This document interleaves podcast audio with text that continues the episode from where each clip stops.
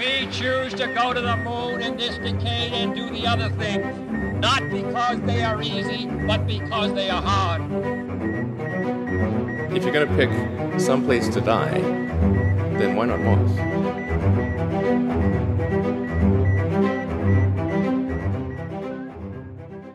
Hola a todos y bienvenidos al episodio número 2 de Parsec, nuestro nuevo podcast sobre exploración espacial.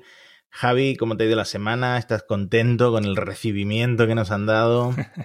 Yo creo que estoy, tenemos que estar muy contentos. Hemos tenido, yo creo que un gran recibimiento. Ha habido unas reacciones en Twitter y en los comentarios que han sido muy positivas. O sea, yo, yo estoy realmente contento. ¿Cómo, ¿Cómo, lo ves tú, Matías, que eres el experto en podcasting, eres aquí el, el sabio?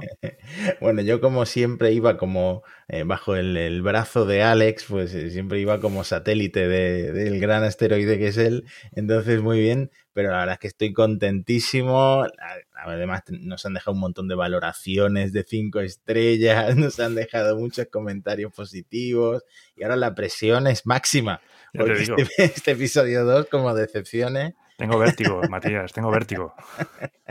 bueno, hemos hecho también una mini gira por otros podcasts para promocionar Parsec. Hemos estado en Kernel, eh, hemos hablado de basura espacial, es un episodio que quedó muy interesante por si queréis escucharlo. Repito, primero escucháis este, ¿eh? luego, luego vais a Kernel. Eh, también he estado yo en Binarios con Ángel Jiménez, que es el fundador de Cuenda. Hemos estado hablando de Parsec también. Así que nada, una buena rondita de promoción, como los famosos, como las estrellas cuando estrenan película.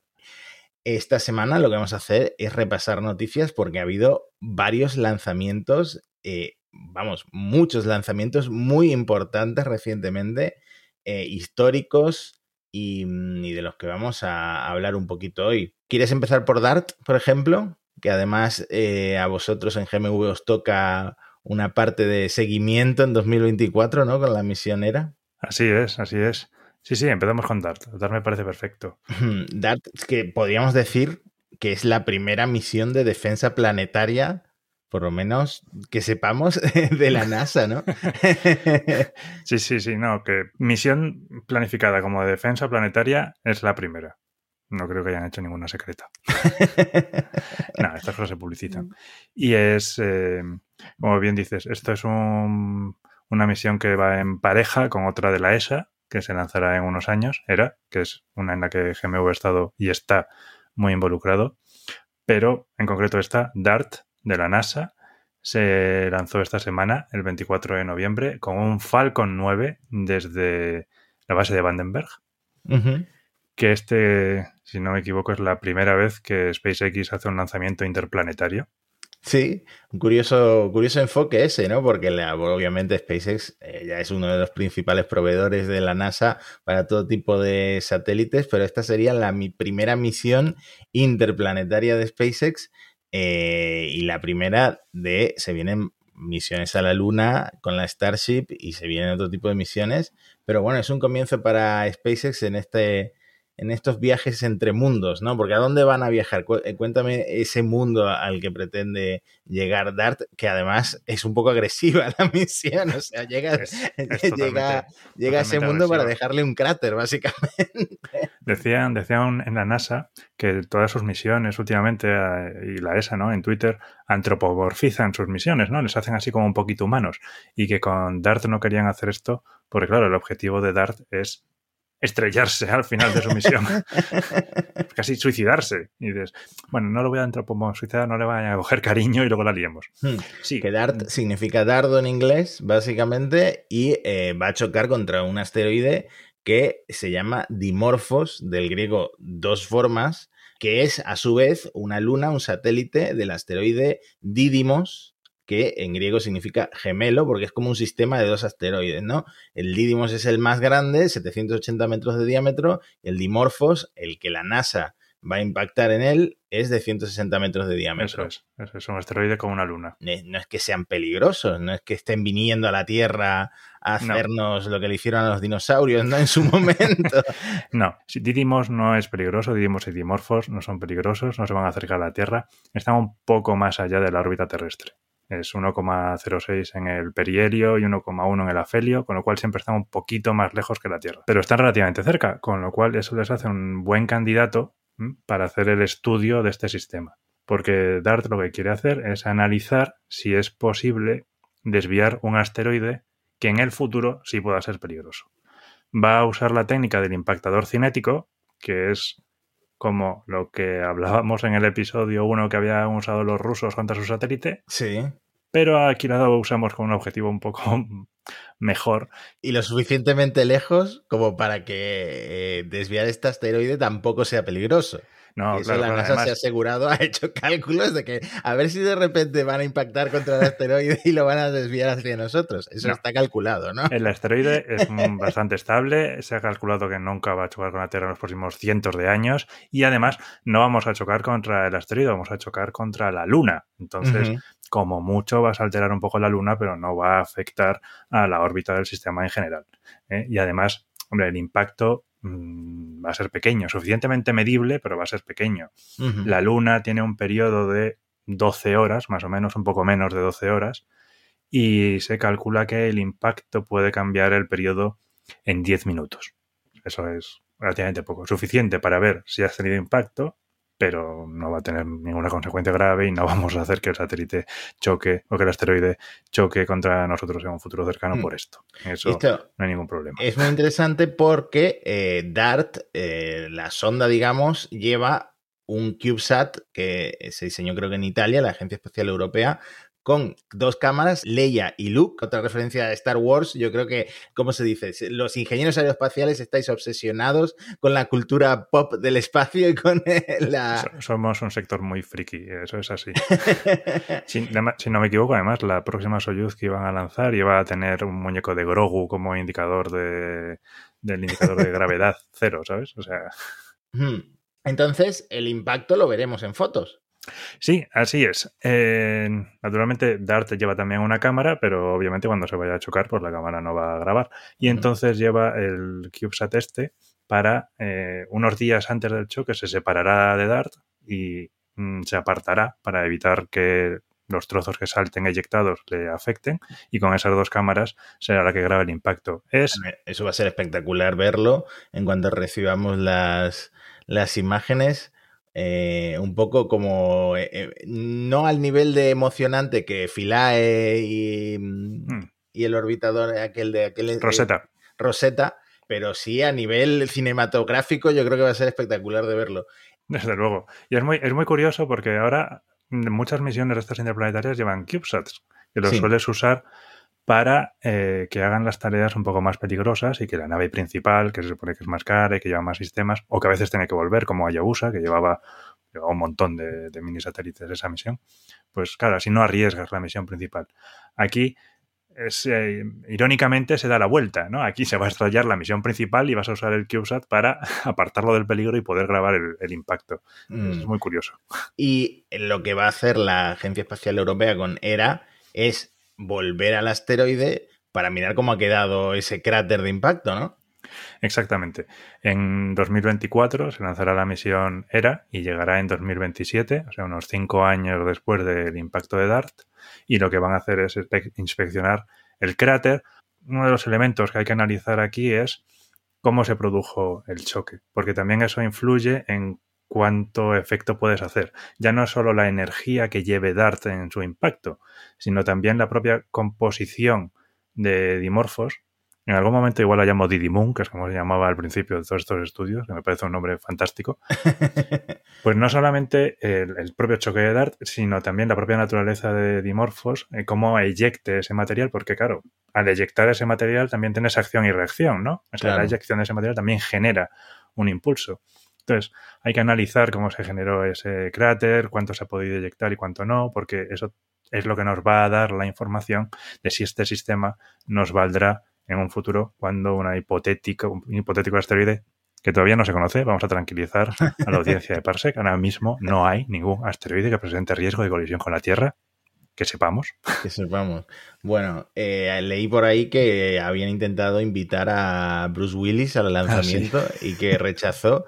Bueno, una pena que rechazara porque habría tenido más cobertura Desde eh, luego. La, la, misión. Pero tenía apuntado, antes de pasar al siguiente lanzamiento, a preguntarte por el motor de la sonda, porque por lo visto es la primera vez que vuela y es muy interesante.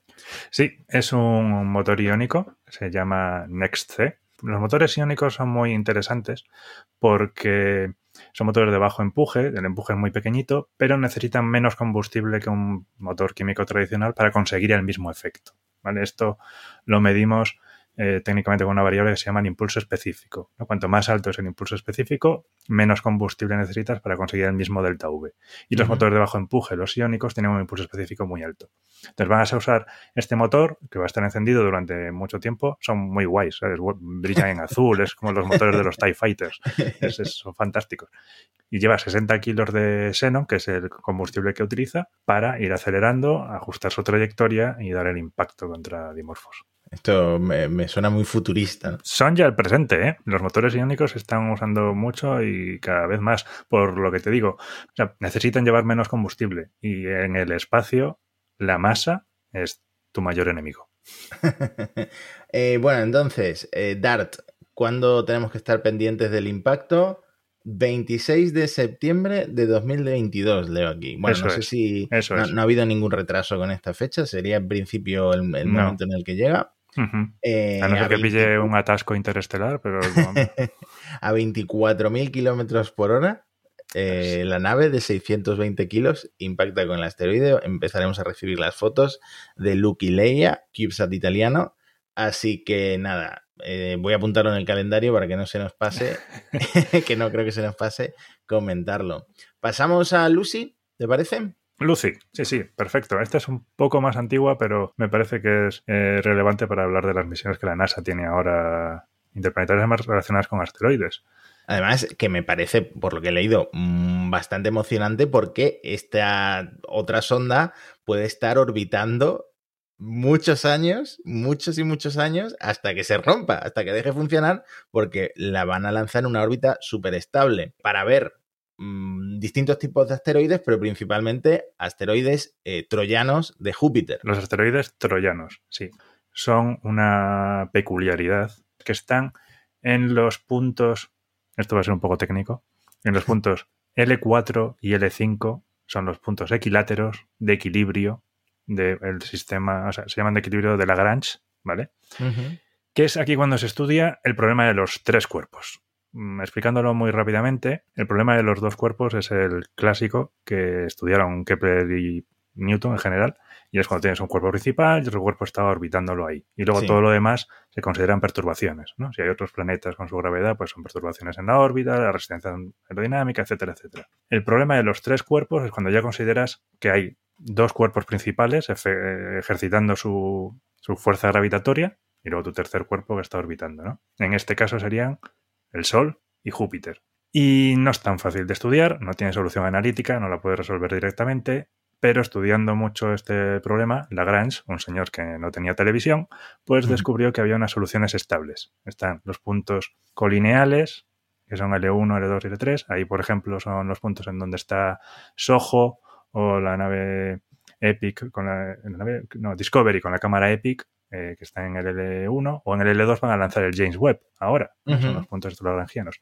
Y los L4 y L5 pues están haciendo un triángulo equilátero con el principal y con el secundario. Entonces estos asteroides están ahí en equilibrio con Júpiter. Hay un grupo que va por delante que se llama el campamento griego y eh, otro grupo que va por detrás en el L5 que le llaman el campamento troyano. Estos claro, asteroides... porque Lucy, aunque visite asteroides troyanos de Júpiter, no se acerca a Júpiter. Porque no. estos asteroides están realmente lejísimos y van por delante o por detrás de la órbita del planeta. Están a 60 grados Ajá. de la órbita por delante y por detrás. Vale, entonces Lucy eh, se lanzó ya el 16 de octubre en un cohete Atlas V de ULA, United Launch Alliance, desde Cabo Cañaveral. También va a mandar imágenes de alta resolución, de tan alta resolución que incluso a distancias de mil kilómetros de estos asteroides debería poder capturar detalles en plan en los cráteres, eh, aunque sean del tamaño de un elefante, pone aquí, ¿no? Aunque sean pequeñitos, se pueden llegar a ver con las imágenes que mande Lucy. O sea, otra misión que me parece fascinante que creo que no ha recibido tanta cobertura como merecía, pero bueno, estamos todos esperando el James Webb. Yo creo, yo creo que el Probablemente. James Webb es el que atrae todas las, las miradas ahora mismo. A mí me parece muy interesante porque va a estudiar el origen del sistema solar, ¿no? entender cómo se formaron los planetas. Se supone que estos asteroides troyanos son los restos de la creación del sistema solar. Y ahora mismo hay un. Bueno, el, modelo de creación del sistema solar que está en boga, vamos a decirlo así, se llama el modelo de Niza, es muy espectacular porque supone migraciones planetarias. Es el científico que estaba estudiando esto, eh, Levinson, si no recuerdo mal, empezó a analizarlo y decía: Urano y Neptuno no, no, no consiguió crearlos en el sitio donde están ahora. Y empezó a estudiar migraciones planetarias que se movían, ¿no? Los planetas gigantes se creaban más cerca, se, juntaban más cerca de donde están ahora y luego se iban alejando, lo cual dispersaba un montón de cuerpos por el sistema solar y se supone que los troyanos son un resto de esto. O sea, a mí me parece completamente fascinante. Totalmente, pero no empieza por un troyano, sino que empieza por un asteroide del cinturón de asteroides que se llama Donald Johansson como el descubridor del fósil Lucy, que da nombre a esta sonda. Precisamente se le pone el nombre Lucy por la famosa canción que da título a este episodio de eh, Lucy in the Sky with Diamonds de los Beatles. Cuéntame si quieres un poco más sobre este asteroide y sobre el resto de asteroides y las fechas en las que va a empezar a acercarse a esos asteroides y va a empezar a mandarnos fotos. Bueno, Donald Johansson es un asteroide pequeñito que está en el centro de asteroides y lo van a pasar prácticamente de prueba. O sea, lo que van a estar aquí es eh, probando que los sistemas funcionan, que la cámara funciona, que va a poder eh, el ensayo de que todo va a funcionar. Luego, cuando ya pase asteroide, que esto, esto, va a llegar en el 2025, luego ya llega a la zona del L4, ¿no? los satélites que van por delante de Júpiter, y visitará eh, los satélites Euri, bueno, perdón, los asteroides Euribates, que tiene una luna llamada Keta, este es más grande que el anterior, son 40 kilómetros más o menos de diámetro. Luego irá por otro que se llama Polimele, Leucus y Horus. Son, claro, aquí se ponen nombres de la guerra de Troya, ¿no? Se supone que por eso están en el campamento griego y el troyano. El campamento griego pues son héroes aqueos y en el campamento troyano pues están los troyanos. Aunque Héctor está en el campamento griego y Patroclo está en el troyano, así que en realidad esto es un follón. Pero bueno, y después de visitar estos asteroides, lo que va a hacer es volver a la Tierra, ¿eh? que se va a convertir en la primera sonda también que vuelve a la Tierra tras eh, estar en el sistema solar exterior, vuelve a hacer la elipse y cinco años después lo que hace es llegar al L5. Que esto si lo ves en el sistema rotatorio, es decir, si ves a Júpiter quieto, es que está haciendo unos ochos bastante chulos. Y esta trayectoria además es la que comentabas antes, va a estar haciéndola, se supone que durante un millón de años. Espectacular. Y aquí en el L5 pues va a visitar a Patroclo, que es el, un griego infiltrado en el campamento troyano, y Menecio que son prácticamente un sistema doble. Entonces estudiará estos asteroides que son de muchos tipos, los han seleccionado de la forma más variada posible para investigar pues todo lo posible de la composición y de, estos asteroides. A mí me llama mucho la atención porque claro, esto es definir por dónde pasas y definir los asteroides, esto es análisis de emisión, esto es un poco mi campo. Lo que hacían es que el que definía esta misión, pues claro, para él un asteroide y otro asteroide todos eran iguales y le pidió a los científicos que le hicieran una lista y le hicieron una lista de 20. Entonces lo que iba haciendo era haciendo trayectorias entre dos asteroides hasta que encontraba una pareja cuya trayectoria llegara cerca de la Tierra. Y con eso pues ya tenías dos visitas. Pero claro, dos asteroides pues no son muchos, necesitas visitar un poco más para que la misión tenga sentido. Sí. Estos, estos bloques de asteroides o incluso el cinturón de asteroides no es como lo vemos en Star Wars no, no tienes que estar esquivándolos completamente, no es tan denso. ¿eh? Si de hecho tener un encuentro es casi una casualidad. Y entonces el hombre, para probar si esa trayectoria pasaba cerca de otros, lo que hizo es que se hizo un propagador en Excel. ¿Sabes? En Excel, tío. En Excel. Matías, que se me vuela la cabeza. ¿Qué lo hizo en Excel? Bueno, hay gente muy profesional del Excel. Súper profesional. Y el tío encontró pues la trayectoria, pasaba por todos los asteroides, luego se lo pasó al JPL y el JPL dijo, mira, pues no hemos encontrado nada mejor, esto funciona, es lo mejor que hay. Y yo, bueno, pues nada, eh, fantástico. Para que luego digan el Excel y los programadores se ponen celosos, pero el Excel a veces es más potente que muchos lenguajes y muchos, en este caso, simuladores y todo eso, ¿no? Totalmente antes de quedarnos sin tiempo, tenemos que mencionar un par de lanzamientos más eh, que me parecen muy importantes pero el James Webb, ya que lo hemos mencionado, se ha vuelto a retrasar. Este, este, está maldito. Está totalmente maldito. Em, pero solo se ha retrasado cuatro días, del 18 de diciembre al 22 de diciembre, porque al parecer, mientras estaban en las instalaciones de preparación de la Guayana francesa, en Ariane Space, lo estaban preparando para meterlo ya, para acoplarlo al adaptador de lanzamiento y eh, se soltó una abrazadera y parece que vibró un poco, ¿no? Ahí está, se, se, dio dar un pequeño golpe, ¿no? Y claro, crisis, ¿sabes? Esto es un, es un telescopio muy caro, muy complicado no es que esté hecho de cristal, ¿no? Todos estos satélites están preparados para resistir unas vibraciones. Es decir, tú mira los cohetes, ¿eh? los cohetes vibran eh, y tienen unos modos de vibración que están definidos en sus manuales de usuario. Pero claro, tú preparas los satélites para las vibraciones que conoces. Esto es una vibración inesperada y había que analizar que no generara ningún problema. Por suerte han sido bastante rápidos, eh, dicen que está todo bien y que todo sigue en orden para lanzarse el 22 de diciembre que era un poco la, lo que estimaban eh, que iba a retrasarse después de la vibración. O sea que todo sigue mm, preparado. Espero que lo veamos en esta época navideña, el 22 de diciembre, porque hay muchos que no se fían y creen que esto se va a ir ya a 2022. Ah, bueno, que no. ojalá porque este es un proyecto que a pesar de que está maldito con numerosos retrasos y sobrecostes, que creo que el presupuesto vaya por 10 mil millones de dólares, es probablemente una de las misiones más importantes que veremos, mm, no sé si en la década, en el, en el siglo, no lo sé, pero este telescopio espacial web, como reemplazo del Hubble, nos va a permitir ver cosas que hasta ahora no podemos ver en el sistema solar, en la Vía Láctea y en el universo en general, como por ejemplo los exoplanetas, ¿no?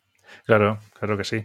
Pero bueno, como ya estamos, o sea, comiéndonos el tiempo, creo que podemos hablar de James Webb en otro programa cuando estemos más cerca de, su lanzamiento o vaya cuando se lance y podemos hablar un poco más de, más de él. Solo por comentar una cosa. La fecha original de lanzamiento era en 2007. o sea, que se retrase cuatro días, pues ya no importa mucho. es cierto. Entonces, otro lanzamiento que podemos comentar. Nuestros amigos los rusos que se pusieron el primer episodio de Parsec y decidieron bloquear el podcast en Rusia. No, es broma, se puede, se puede escuchar Parsec en Rusia. Eh, pero no me, no me extrañaría que a Putin le haya ofendido nuestro primer episodio porque no los dejamos muy bien. En este caso no vamos a hablar de nada malo porque han lanzado por fin el módulo Prichal o Prichal, ¿cómo se pronuncia? Es que el, tema ruso lo tengo tan, eh, tan desgastado, tan oxidado. Sí, lo tengo oxidado, lo tengo oxidado. habrá que preguntarle a Daniel Marín, que ese es el que sabe bien el ruso. Exactamente. Además, este venía ya con mucho retraso, creo que hace una década que se construyó o porque el Nauka, a su vez, que es otro módulo de la Estación Espacial Internacional, que se acopló a la Estación Espacial Internacional hace menos de cuatro meses, el 29 de mm. julio, eh, también se había retrasado un montón. Entonces, al final, los rusos con sus diseños y con sus eh, módulos de la estación, de su sector de la Estación Espacial Internacional, pues se han ido retrasando y al final parece que este podría ser el último que acoplen a la Estación Espacial Internacional por la amenaza de que se van, de que se van a su propia estación espacial, ¿no? Sí, se van a hacer su propia estación espacial con casinos y, experimentos. bueno, la estación espacial tiene, tiene ya los días contados, ¿no? estaban hablando que si lo, la, cerraban en 2024, en 2028 y de hecho recientemente también están empezando a encontrar algunas grietas y tal, porque ya hay módulos que tienen mucho tiempo. Y claro, está aquí la amenaza pendiente de que los rusos decían que montaban su propia estación espacial, de la cual Prichal era el módulo principal. Eh, se había discutido mucho si Prichal, si Nauka, tal, pero claro, son módulos ya bastante antiguos. Nauka lleva mucho tiempo en tierra. Y en los últimos conceptos que tenían, pues Prichal era el elemento principal al que le iban a ir añadiendo diferentes módulos en función de lo que fueran a hacer, como base para otras misiones. Básicamente es un puerto, ¿no? Es un puerto para, para embarcar otras eh, módulos y naves, ¿no? Es un embarcadero con hasta seis, tiene seis eh, puertos, ¿no? Seis hmm. puertos de atraque. Em, pero veo a los rusos un poco ambiciosos, ¿no? Porque también están haciendo planes supuestamente con los chinos para otra estación espacial o estación lunar. O sea que, no sé. A ver en dónde acaba todo esto. El problema que tienen ahora mismo los rusos es que si hacen su estación espacial eh, ROS, la, su estación espacial propia, no se sabe si podrían emplear el Nauka y el Prichal que acaban de lanzarlos, porque como fueron construidos hace más de una década, eh, no están preparados para una estación espacial que debería durar otras décadas, ¿no? Por ejemplo, eh, leía por ahí precisamente a Daniel Marín que los análisis estructurales del Prichal revelaron en su momento que no puede soportar cargas de módulos de 20 toneladas, de múltiples módulos de 20 toneladas. Claro. O sea, que ya partirían con ese hándicap para su propia estación espacial básicamente porque se han retrasado, porque el programa soviético, el programa soviético, perdón, perdón. Ah, Esto es como el programa de los Simpsons. Ahora... Sí, exactamente, se gira. El cartel. Eso era lo que queríamos que pensaran. perdón, perdón, ha sido un lapsus. Eh, pues el programa ruso, espacial ruso, pues eh, también eh, está un poco envejecido en cierta forma y, y bueno, no se sabe ahora mismo qué va a pasar. No, está todo, está todo en el aire. Por lo menos podemos alegrarnos de que Prichal se ha acoplado bien, ha sido un éxito, no ha dado ningún problema como dio desgraciadamente Nauka en su momento, que hizo girar a la estación 540 grados. este, esta ha sido un atraque, bueno, vaya, vaya año que han tenido en la ISS, ¿sabes? Entre lo del Nauka, los, eh, la basura espacial del otro día, madre mía, ha sido un año intenso. Eh, bueno, y como nos queda muy poquito tiempo, voy a pasar ya directamente a otro lanzamiento no tan importante, pero sí sorprendente porque una de estas empresas aeroespaciales que han surgido en Estados Unidos, Astra, ha conseguido poner en órbita una carga en su cuarto intento. Esto es eh, récord absoluto. No sé quién lo tenía antes, pero SpaceX tardó seis años y cuatro meses. Firefly y Rocket Lab eh, y Virgin Orbit necesitaron más de siete años. Y no sé exactamente de quién era el récord anterior, pero han batido ese récord. Son la empresa más rápida en llegar a órbita. Con un cohete de combustible líquido, sí, han tardado cinco años y un mes y, sí, es un récord, es, espectacular, es de admirar. ¿Qué pasa? Asterisco. no es un cohete muy grande. Es un micro lanzador que puede poner en órbita cargas de 100 kilos. Esto es muy poquito, porque otras empresas con cohetes pequeños te ponen una tonelada, una tonelada y media. Esta empresa, ¿por qué lo está petando? Que de hecho he leído que tiene ya como 50 misiones en cartera Hmm. Y además ha recaudado 500 millones de dólares de fondos, entre ellos de Eric Smith, el, bueno, fue CEO de Google, ¿no?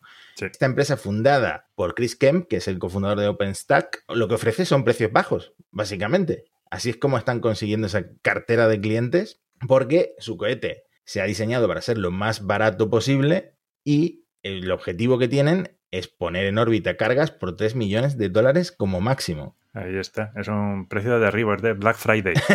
el Black Friday del espacio. Del espacio. sí, porque un cohete que más o menos es comparable, que es el Electron, cuesta entre 7 millones y medio o 9 millones. O sea, es casi el triple. Y, luego además no solamente es que quieran ser súper baratos, sino que quieren ser súper rápidos y hacer lanzamientos prácticamente diarios. Es una locura. Y, y, muy flexibles porque pueden transportar el cohete y las partes del cohete. Es un cohete de dos etapas eh, lo pueden transportar eh, por, por mar en contenedores comerciales como si fuera un pedido de AliExpress. Ahí está. Ponme dos cohetes.